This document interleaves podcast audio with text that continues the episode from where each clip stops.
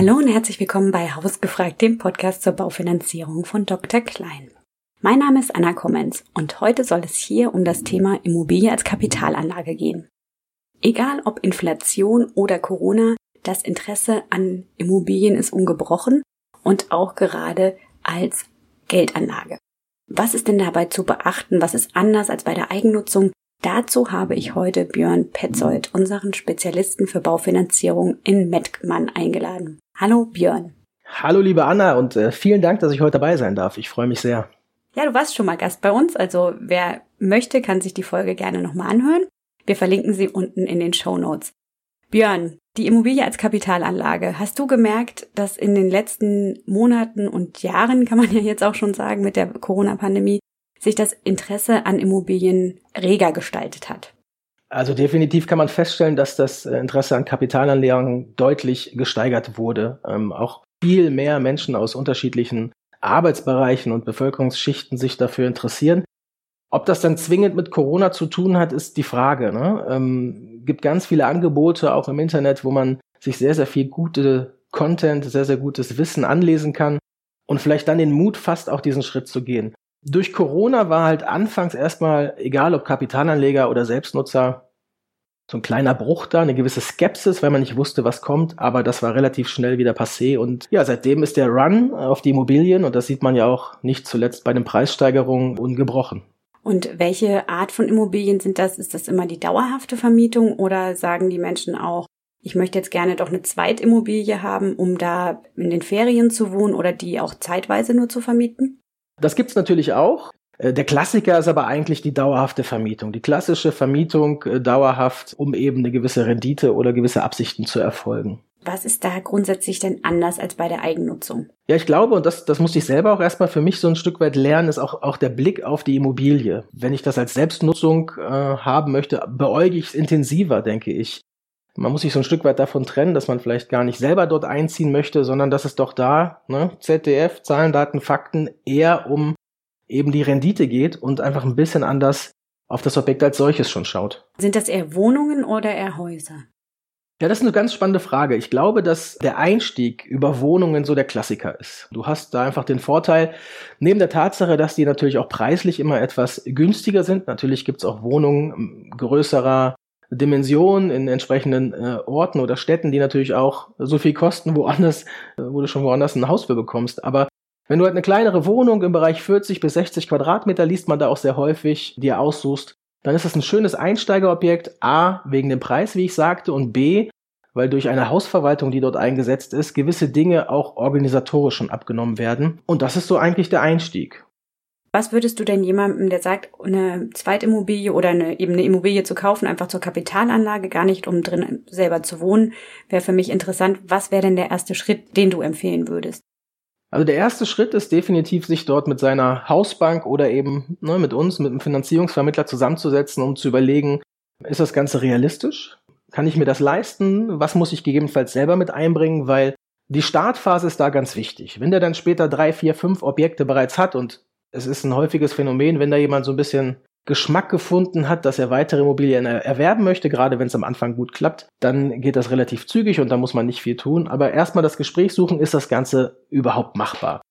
In dem Zuge aber dann noch überlegen, du hast es gerade schon gesagt, ne, welche Immobilie möchte ich erwerben? Da steht eigentlich noch eine Frage davor. Was ist mein Ziel? Möchte ich das machen, um meine Altersvorsorge aufzubessern, dass ich später halt auch, ich sag mal, eine Immobilienrente habe? Oder möchte ich Vermögen aufbauen, indem ich halt eine Immobilie tilge, der Wert entsprechend äh, sich steigert? Oder, das ist ja auch eine Klasse, dass ich einfach die Immobilie erwerbe, die schön mache und veräußere, um einfach kurzfristig Kapital zu bilden. Also erstmal eine Strategie überlegen, was ist mein Ziel und das eben das Finanzielle mit der Bank entsprechend klären. Wenn du jetzt, hast du diese drei Kategorien aufgemacht, da habe ich nochmal eine Nachfrage, die Immobilie sozusagen zu modernisieren, hübsch zu machen und wieder zu verkaufen. So ganz kurzfristig geht es aber nicht, oder? Das muss, muss schon ein gewisser ähm, Zeithorizont, muss ich die schon besitzen. Nö, also ich meine, das ist jetzt nicht der Klassiker, damit einzusteigen. Ne? Ich meine, da, da musst du halt dann schon natürlich ähm, eventuell auch ein gewisses Netzwerk haben oder vielleicht selber Handwerker sein, da kannst du sowas auch sehr gut machen. Ich denke, deine Frage zielt ein Stück weit ab, dass man so ein Objekt eine gewisse Zeit halten muss. In der Regel sind das eben diese zehn Jahre, damit der Gewinn halt steuerfrei ist. Aber es ist natürlich äh, völlig legitim auch zu sagen, ich erwerbe die Immobilie vielleicht zu einem guten Preis, kann durch Eigenleistung oder durch gute Beziehung zu Handwerkern die Immobilie äh, hübsch machen und dann eben zu einem sehr guten Preis auch wieder verkaufen und der entsprechende Gewinn, der nachher überbleibt, der muss entsprechend dann versteuert werden. Aber auch das kann sich natürlich rechnen, wenn du 50, 60.000 Euro mit so einer Wohnung verdienst, dann fällt es auch leichter, daraus Steuern zu bezahlen. Okay. Bei den anderen beiden Klassen, die du jetzt äh, genannt hast, ist es da in der Regel so, dass sozusagen sich die Rate mit der Miete abgleicht, also dass sich die Immobilie selbst abzahlt? Das ist schon der Klassiker und das ist ja auch ein Stück weit die Voraussetzung, dass man so eine Investition halt tätigt. Das ist halt auch der Packern im Vorfeld, wo man sagt, ja, welche Überlegungen habe ich bei der Immobilie? Dann wäre es halt sicherlich eine zu schauen, Kaufpreis, welche Rate fällt raus, welche Rate kriege ich aktuell, da kommen wir wieder ins Spiel oder eben entsprechend die Hausbank mal zu schauen, wo geht da die Reise hin. Und ist das Ganze mit der Kaltmiete zumindest abdeckbar? Besser noch ein bisschen, ein bisschen drüber, ne, für entsprechende Risiken, vielleicht auch mal Leerstand. Aber das sollte der Pack an sein, dass es schon zumindest deckungsgleich ist. Es gibt Ausnahmen, wo man sagt, komm, kann auch mal niedriger sein. Du kannst ja auch eine Immobilie erwerben, die derzeit deutlich unter Marktniveau vermietet ist, so dass du sagst, ja Mensch, ich erwerb das so trotzdem, habe erstmal eine kleine Unterdeckung, kann das sukzessive durch kleinere Mieterhöhungen dann auch wieder in das richtige Licht rücken. Das macht eine Immobilie nicht, nicht minder attraktiv. Ne? Der Wert der Immobilie ist ja trotzdem entsprechend da. Und dann muss man eben ein wenig Entwicklungspotenzial haben. Aber das ist vielleicht jetzt nicht zwingend direkt für die erste Immobilie der richtige Investor. Und worauf muss ich denn dann bei der Immobilie achten, bei dem Objekt direkt? Weil wenn ich das vermieten muss, um die Rate zu zahlen, dann ist es ja wahrscheinlich wieder Lage, Lage, Lage, ne? Also genau, genau so hätte ich jetzt auch geantwortet, ne, mit diesem, mit diesem Klassiker, den dir jeder Makler letztlich erzählt. Aber es ist ja nun mal auch so, ne? Also die Lage ist ja schon massiv entscheidend darüber, ob du halt in ein Segment investierst, was vielleicht preislich sich auch nach oben äh, noch steigert. Das ist ja auch ein, ein Ziel bei so einer Investition. Das ist in den letzten Jahren ja auch grandios. Äh, hat das ja grandios funktioniert, wenn du halt vor zehn Jahren eine Immobilie erworben hast und guckst, was du damals bezahlt hast und heute ich glaube, da kannst du fast jeden Landstrich in Deutschland dir ansehen. Das ist sehr, sehr gut gelaufen. Aber die Lage ist insofern halt auch wichtig, dass du eben eine gute Vermietbarkeit letztlich hast, ja, dass das Klientel entsprechend vielleicht in Lohn und Brot auch steht, sprich, dass die Arbeitgeber dort angesiedelt sind. Ne? Wir haben hier in NRW eine sehr hohe Bevölkerungsdichte, was natürlich dieser Sache auch nochmal dann dienlich ist. Ja, aber auch die, die, die Mikrolage, inwiefern, ich weiß nicht, Bäcker, Einzelhandel und Co. fußläufig erreichbar sind, das sind ja auch Dinge, auf die Mieter ein Stück weit letztlich achten. Das ist sicherlich, ja, Lage, Lage, Lage ist so das A und O. Ja, über den Preis haben wir schon gesprochen, dass der Preis äh, und die daraus resultierende Rate sich halt entsprechend mit der Miete perspektivisch natürlich auch deckt. Und wo wir beim Thema Preis sind, äh, sowas musste ich halt hier auch in der Finanzierungsberatung ein, zwei Mal darauf hinweisen. Da war ein sehr, sehr attraktiver Preis ausgewiesen für eine recht große Wohnung und der Käufer war Feuer und Flamme und dann war eine 100 Quadratmeter Wohnung mit 650 Euro Nebenkosten gesegnet. Da kann man dann schon dran fühlen, dass irgendetwas letztlich nicht passt. Also auch das Thema der Nebenkosten und wie die sich zusammensetzen, das sollte man gerade bei so einem Objekt halt auch im Auge haben, weil das schon darauf hindeutet, dass mit der Immobilie, mit der substanziellen äh, Situation etwas nicht passt, etwas angegangen werden muss oder bereits angegangen wurde und da natürlich auch noch Folgekosten auf den Eigentümer zukommen können.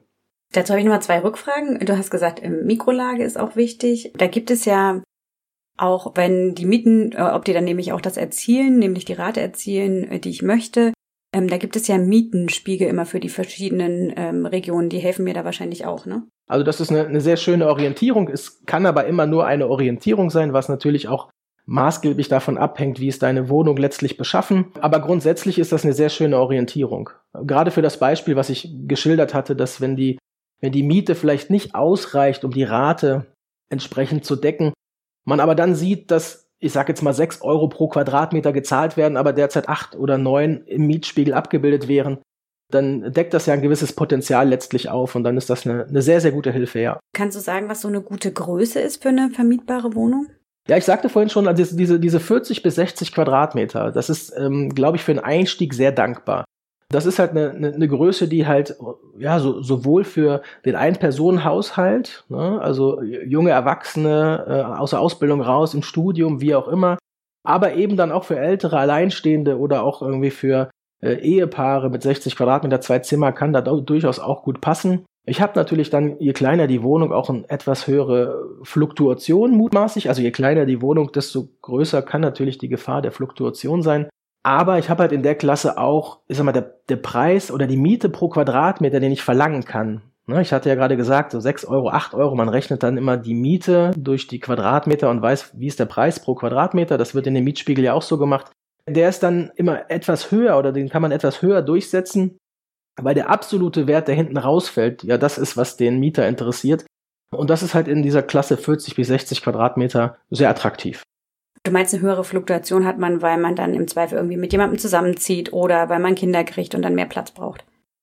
Genau, ne? also wenn wir jetzt an die, an den gerade aus der Ausbildung raus äh, jungen äh, Menschen letztlich denkt, äh, der die erste Wohnung bezieht, da kann es ja durchaus sein, dass das ne, zwei, drei Jahre so letztlich ist und dann ne, findet der jemand, mit dem er da auch zusammenziehen möchte, dann ist das perspektivisch vielleicht ein bisschen klein und dann kann man da eben durchaus häufiger mal einen Wechsel an der Stelle letztlich haben. Ne, aber genauso gut kann es sein, ne, wenn ich jetzt eine, einen alleinstehenden Herrn oder Dame letztlich habe, die dann da weiß ich, aus aus dem Häuschen oder woher auch immer mit 70 einziehen, dass die dann auch 15, 20 Jahre bleiben. Ne? Also das ist äh, durchaus möglich.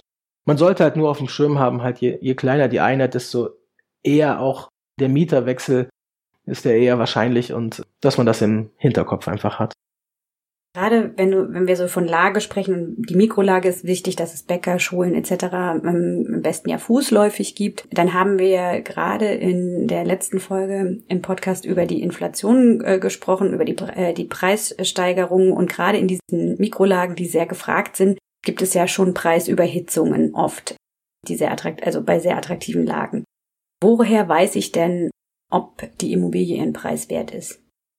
Also auf der einen Seite, ne, wie wir das schon jetzt ein, zwei Mal gesagt haben, inwiefern es halt kostendeckend für dich ist. Ne? Also in dem Moment, wo es letztlich kostendeckend ist, ist das für dich ja eine, ich sag mal, entspannte Situation. Darüber hinaus wird gerade bei Kapitalanlagen gerne immer von Faktoren gesprochen. Das heißt, dann wird diesmal die, die, die Jahreskaltmiete in Verhältnis zum Kaufpreis gesetzt. Ja, dann, dann teile ich halt den Kaufpreis durch eben diese Jahreskaltmiete so in der Literatur hat man immer so von ja, Faktor 25 gesprochen, ne? dass wenn halt in 25 Jahren das Ganze rechnerisch bezahlt wäre. Aber wie beschrieben, hat sich das durch diese massiven Preissteigerungen, was natürlich auch dann zu höheren Mieten geführt hat, entsprechend ein wenig verschoben. Ja, aber so, so Orientierung, Faktor 25, fahre ich von hier aus 40, 50 Kilometer ins Bergische, ist das natürlich dann auch wieder äh, ein anderer Faktor, aber äh, dann ist es halt auch von der Lage her vielleicht wieder etwas weniger gefragt als dann eben hier kurz vor der großen Stadt. Mhm. Also der Faktor, der bietet mir eine ganz gute Richtlinie, der sollte nicht höher als 25 sein. Und wenn es aber für mich individuell kostendeckend ist, dann passt es auch. Also wenn ich sagen kann, ich kann diese Miete wahrscheinlich erzielen und das ist das, was ich abzahlen muss und das passt, dann kann ich den nächsten Schritt wagen. Definitiv. Ne? Ich meine, es muss, muss rechnerisch letztlich passen ne? und es kann ja auch eine Überlegung sein, dass ich vielleicht nicht kostendeckend bin, aber dass so eine schöne Wohnung ist, die für mich auch in 20 oder 30 Jahren auch durchaus ein Domizil sein kann oder dass ich Kinder habe und sage, Mensch, äh, ich zahle zwar ihren Faktor 30, 35 oder auch mehr in Düsseldorf, aber dafür hätte ich da eine Wohnung, wo auch mal mein Kind einziehen könnte. Das können ja so individuelle Faktoren sein. Wenn ich aber so rechnerisch und ganz schnöde, emotionslos an so eine Kapitalanlage herangehe und das, ich sag mal, das machen die Profis in der Regel, ne? die rechnen sich das durch, ob es passt und danach wird entschieden, ob ich es kaufen möchte oder nicht. Wenn ich da letztlich so rangehe, dann ist eben der Faktor einfach ein ganz schönes Indiz. Ne? Und man kriegt ja auch ein Gefühl dafür, wenn man in gewissen Lagen investieren möchte, dann weiß man auch, welcher Faktor wird da letztlich gezahlt, welcher Faktor ist da fair oder eben drüber. Ich habe jetzt die perfekte Immobilie gefunden. Jetzt geht's an die Finanzierung. Wie baue ich die denn sinnvoll auf? Ja, wie baue ich die sinnvoll auf? Also das, das hängt auch immer so ein Stück weit davon ab, ne, in welcher Phase befinde ich mich letztlich da. Anders als bei der Eigen, äh, bei, bei der Selbstnutzung ist es halt so, dass man mit dem Eigenkapital eigentlich so ein bisschen haushaltet. Also gerade wenn ich, äh, mal, Wiederholungstäter bin, dann versuche ich natürlich so wenig Eigenkapital einzusetzen, wie es eben geht, ne, weil ich das vielleicht auch für die nächste, übernächste und so weiter Immobilie gebrauchen kann. Aber eben auch, ich habe auch die Möglichkeit, steuerlich Zinsaufwand geltend zu machen. Also und je, je mehr Eigenkapital ich einbringe, desto weniger Zinsaufwand habe ich. Also auch da von der Seite her macht es dann nicht so viel Sinn, Eigenkapital mit einzusetzen. Ist die Überlegung jetzt, ich sag mal, beim einem Selbstständigen, der vielleicht sich um seine äh, Altersvorsorge nicht so intensiv gekümmert hat, dass er, dass er Eigenkapital unterbringen muss, um einfach auch kurzfristig gewisse Überschüsse aus der Miete mit abzuziehen, also im, im Hinblick auf eine, eine Mietrente, dann bringe ich natürlich mehr Kapital auch letztlich ein, aber ich sag mal, das ist eine, eine Sondersituation. In der Regel der Kapitalanleger, der es macht, um, um langfristig zu vermieten und sich da einen gewissen Bestand aufzubauen, der bringt so wenig Eigenkapital ein, wie es eben geht. Das ist dann ganz häufig, mal, die Nebenkosten sollten da ein Stück weit gedeckt sein. Wir sind ja hier als Vermittler tätig, deswegen fällt es immer schwer. Ne? Also in der Regel sollten die Nebenkosten gedeckt sein. Dann finden wir da durchaus auch eine Bank, die damit Spaß hat. Aber es gibt auch Situationen, wenn der Kunde gut aufgestellt ist, sehr gutes Einkommen letztlich hat, vielleicht eine Immobilie schon teilweise oder komplett bezahlt hat, dann ist es auch durchaus möglich, dass wir halt da mehr finanzieren und vielleicht sogar auch die Nebenkosten. Und dann haben wir auch wieder Banken, die sagen, wir finanzieren nur 85 Prozent vom Kaufpreis. Also kann durchaus sein, dass die Hausbank die rote Karte Zeitung sagt, nee, da kommen wir nicht weiter. Und wir dann hier sagen, Mensch, wir haben hier diverse Banken in der Auswahl. Da werden wir schon fündig werden. Das ist ja eigentlich genau so eine bekannte Regel, dass man eigentlich viel Eigenkapital einbringen soll. Jetzt habe ich verstanden, hm, ist eher bei als Kapitalanlage nicht so sinnvoll oder nicht so gewünscht auch. Kann in bestimmten Konstellationen Sinn machen, aber in der Regel eher nicht.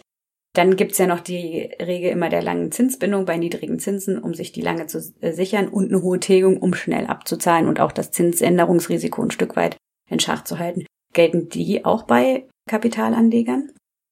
Naja, eine bezahlte Immobilie äh, erwirtschaftet dann auch wieder Überschüsse. Ne? Also da, da, da schlagen dann so zwei Herzen in der Brust. Ne? Ich meine, vernünftig ist natürlich, Mensch, wenn das Ding bezahlt ist, äh, habe ich da entsprechende Überschüsse.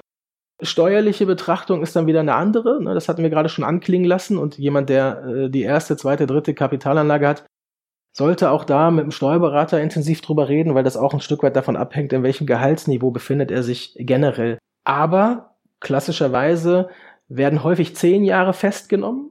Auch aus dem Grund, das hast du vorhin ja selber so indirekt angesprochen, dass du nach zehn Jahren ja die Möglichkeit hast, die Immobilie steuerfrei zu verkaufen.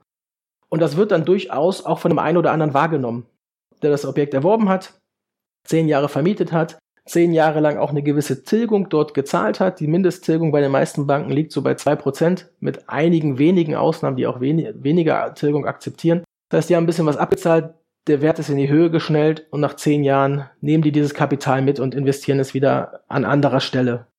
Ja, so dass halt häufig diese zehn Jahre festgewählt werden mit einer kleineren Tilgung, auch gar nicht zwingend mit einer Sondertilgungsoption, weil auch das aus den gerade besagten Gründen nur bedingt von Vorteil ist. Es sei denn, ich habe eben das Ziel, mit 65, 67 Jahren alles bezahlt zu haben, dann ist das ein anderes Thema, aber in der Regel wird dort nicht so stark sondergetilgt. So, und auch was das Thema der Zinsbindung angeht, ich kann nach zehn Jahren ja ohnehin ähm, auch mit einer Frist von sechs Monaten kündigen. Also von daher derjenige, der sich wohler fühlt und sagt, oh, ich habe Angst, dass die Zinsen weiterhin so steigen wie jetzt, kann sicherlich auch eine längere Zinsbindung mitnehmen.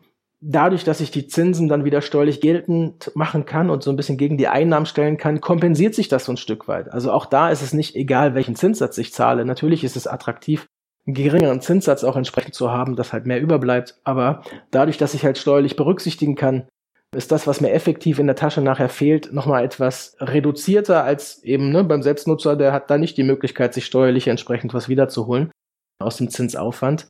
Und dementsprechend muss man da mit ein bisschen, bisschen anderer Brille drauf schauen, wenn ich Kapitalanleger werde oder bin. Okay, also ich muss dann trotzdem auch, was du eingangs ja mal gesagt hast, irgendwie, ich muss so ein bisschen gucken, was ist denn eigentlich mein Ziel? Und darauf aufbauend muss ich auch die Finanzierung dann stricken, ne? wenn ich nämlich irgendwie zur Rente fertig sein will oder wenn ich doch schneller verkaufen will, um dann eben die Miete sozusagen als dann nicht mehr in die, in die Rate investieren zu müssen, sondern wieder neu, vielleicht ein neues Objekt anzulegen oder etc. Ist eine sehr individuelle Sache, um da zu gucken, was da wirklich passt. Und im Zweifel auch nochmal mit dem Steuerberater zu reden, wenn man andere Immobilien schon hat, um zu gucken, wie das sinnvoll ist. Definitiv, definitiv. Also hängt ganz, ganz stark von dem Ziel und der Strategie ab, die ich letztlich verfolge, wie dann die Finanzierung aufgebaut werden soll. Bin ich derjenige, der mir, der sich einen Bestand aufbauen möchte und den erweitern möchte, ja, dann äh, werde ich dort weniger Eigenkapital reinbringen, mit, mit zehn Jahren fest sicherlich arbeiten, die Tilgung moderat halten, um eben auch diesen, den Cashflow, also das Geld, was äh, von der Tragbarkeit halt auch bei der nächsten Finanzierung gerechnet wird, äh, entsprechend hochzuhalten. Geht es bei Kapitalanlegern schneller? Wollen die schneller die Immobilie finanzieren? Oder also von, von dem Moment, ich möchte jetzt eine Immobilie finanzieren, bis ich habe den Kaufvertrag, den Notarvertrag unterschrieben. Ich brauche schnell eine Finanzierung. Ist das, ähm, geht das schneller oder ist das nicht so? Also derzeit ist ja relativ egal, was für ein Objekt du anguckst. Ähm, du bist da sicherlich in einem Konkurrenzmarkt, also zumindest eben hier in der Lage, und ich glaube aber, das ist nahezu überall in, in Deutschland auch aktuell letztlich der Fall, aber hier halt sehr extrem, so dass du da generell schnell sein musst und gut vorbereitet sein solltest. Der, der Kapitalanleger geht halt in der Regel weniger emotional mit dieser Immobilie um, rechnet sich das durch und wenn er sagt, jo, das passt, dann sagt er, ich möchte das kaufen und schläft vielleicht noch, nicht noch mal eine Nacht drüber, weil er überlegt, ob er mit der Hauptstraße vor der Tür lernen, äh, leben kann oder mit, mit einem Garten, der äh, nicht entsprechend ausgerichtet ist, wie auch immer. So, diese Entscheidungsfindung kann halt schneller gehen, weil es vielleicht einfach rational ergeht. Aber ansonsten, ja, Geschwindigkeit ist überall geboten, so dass halt mit einer guten Vorbereitung und optimalerweise zur Besichtigung mit, einem, mit einer Finanzierungs- oder Bonitätsbestätigung aufwartend da möglichst schnell Nägel mit Köpfen gemacht werden können, damit nicht irgendwer anders schneller ist. Ne? Das ist so eher die aktuelle Situation, unabhängig davon, bist du Kapitalanleger oder bist du Selbstnutzer? Also du sagst, wenn ich mich entscheide, eine Immobilie zu kaufen als Kapitalanlage, dann eine, die sehr gut vermietbar ist, in einer guten Mikrolage ist, gute Einkaufsmöglichkeiten etc.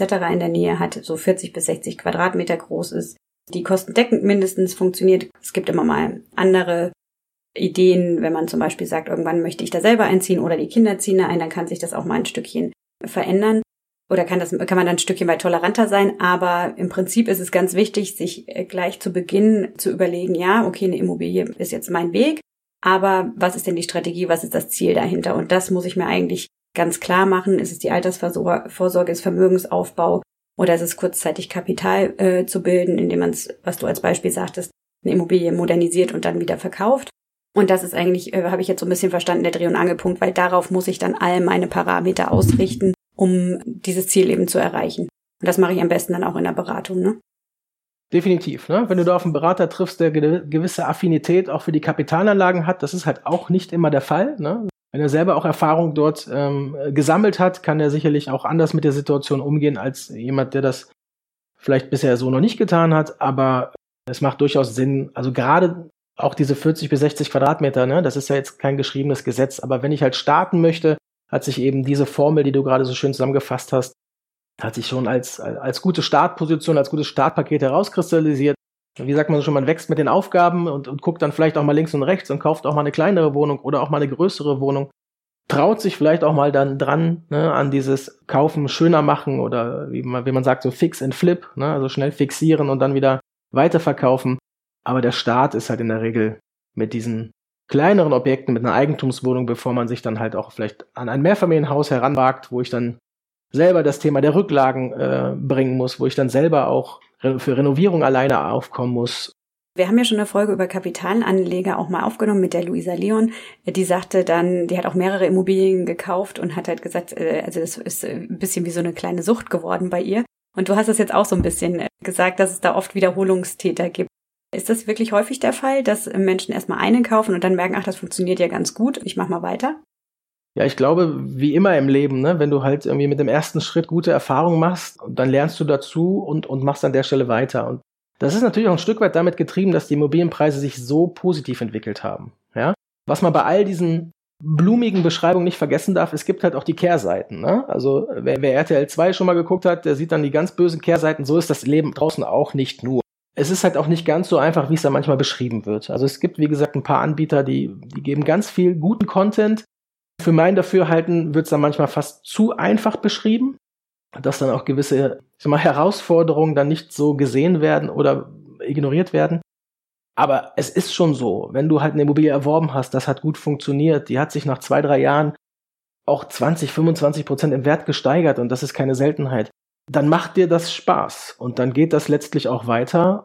Ja, und dann kann man davon sprechen, vielleicht, dass da so eine kleine neue Leidenschaft oder eine Sucht entsteht. Und was wäre so eine Kehrseite oder so ein Warnleuchte, auf die man achten sollte? dieses Thema der Mietnomaden, ne, was du eben dann auf den entsprechenden Sender ab und zu mal letztlich siehst. Also sowas passiert halt auch, ne? Diese Erfahrung durfte ich oder mussten wir halt letztlich auch mal machen. Und da muss man entsprechend dann auch agieren. Wenn dir das natürlich mit der ersten Wohnung entsprechend passiert, dann, dann kann es halt da auch schon mal äh, schwieriger letztlich werden. Aber auch da, du kannst es über die Lage nicht komplett ausschließen, aber du kannst es sicherlich darüber steuern. Ne? Und wenn du halt irgendwie eine, eine sehr, sehr günstige Wohnung in einer etwas einfachen Lage letztlich erwirbst, kann das gut gehen, kann dir aber auch genauso gut letztlich so passieren. Also das ist ja genau das Szenario, ne? die Mieten werden nicht gezahlt. Gerade wenn es dann die erste Wohnung ist und das Einkommen dann vielleicht nicht so groß ist, dass es kein Problem ist, einfach mal so eine Wohnung nebenbei auch aus dem eigenen Cashflow mitzuzahlen, dann kann das halt schon stressig werden. Ja, und das muss man einfach im Hinterkopf haben. Um Gottes Willen, ja, das Großteil, der Gro, das Gros der, der Mieter zahlt, auch brav und, und ist dankbar. Und ich hatte einen Mieter, der, der jedes Jahr eine, eine Weihnachtskarte geschrieben, wo ich dachte, okay, eigentlich wäre das fast nur mein Job. Also ganz, ganz tolle Mieter, ganz, ganz tolle Erfahrung. Aber es wird halt auch passieren, dass man mal einen Mieter hat, gerade wenn ich mehrere Einheiten habe, der vielleicht mal nicht zahlt. Ne? Und auch damit muss man entsprechend dann umgehen. Ja, und du sagtest ja auch, Leerstand kann auch mal passieren. Das muss man eben mitkalkulieren und äh, das A und O sich gut beraten zu lassen, um eben auch diese Risiken zu sehen und dann auch zu sagen, okay, das weiß ich, das kann passieren, aber fühlt sich trotzdem noch gut an oder sieht auch auf dem Papier gut aus.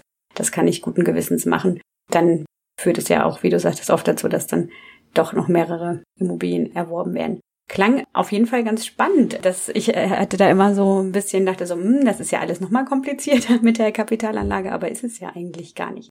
Nee, eigentlich nicht. Also wenn wir jetzt einfach mal ganz, ganz äh, emotionslos auch den, den Prüfmechanismus der Bank beäugen, dann ist der nicht groß anders. Ne? Also es gibt im Endeffekt ist immer zwei Herausforderungen, zwei Hürden. Das ist das Thema, Thema Sicherheit und das Thema Tragbarkeit. Das ist bei der Selbstnutzung genauso. Ja, bei, bei dem Thema Sicherheit haben wir gerade schon gesagt, je nach Gesamtkonstellation der Vermögenslage des Kunden kann es sein, dass da mal ein bisschen kritischer geguckt wird und ein bisschen mehr Kapital gewünscht wird. Ja, aber beim Thema Tragbarkeit werden halt einfach die Einnahmen zusammengerechnet, inklusive der Miete, gegebenenfalls dann mit 80, 85 Prozent nur angesetzt, um eben ein Mietausfallwagnis berücksichtigt zu haben. Dann werden die Kosten abgerechnet. Unterm Strich eine grüne Zahl bedeutet, kann funktionieren. Also das ist dann gar nicht so kompliziert, wie du dir das oder vielleicht der ein oder andere Kunde sich vorstellt. Super, ganz vielen Dank, Björn. Total gern jederzeit wieder. Und ja, auch, hast du ein Thema erwischt, vielleicht, wie du gemerkt hast, was mir auch so ein bisschen am Herzen liegt und selber Spaß macht. Super, dass du uns an deinem Wissen teilhaben lässt. Vielen Dank. Ich wünsche dir noch einen ganz schönen Tag. Dir auch. Ja, das war unser Spezialisteninterview zum Thema die Immobilie als Kapitalanlage, was ja erstmal so ein anderes war. Interessiert euch das Thema tiefer oder habt ihr noch andere Fragen dazu? Dann schreibt uns sehr gerne an hausgefragt.drklein.de. An diese Adresse könnt ihr auch sämtliches Feedback, sämtliche Themenwünsche mailen. Darüber freuen wir uns sehr. Wenn ihr unseren Podcast bewertet oder ihn abonniert, lässt das natürlich unsere Herzen auch höher schlagen. Wir freuen uns, euch bald wieder zu hören. Bis bald.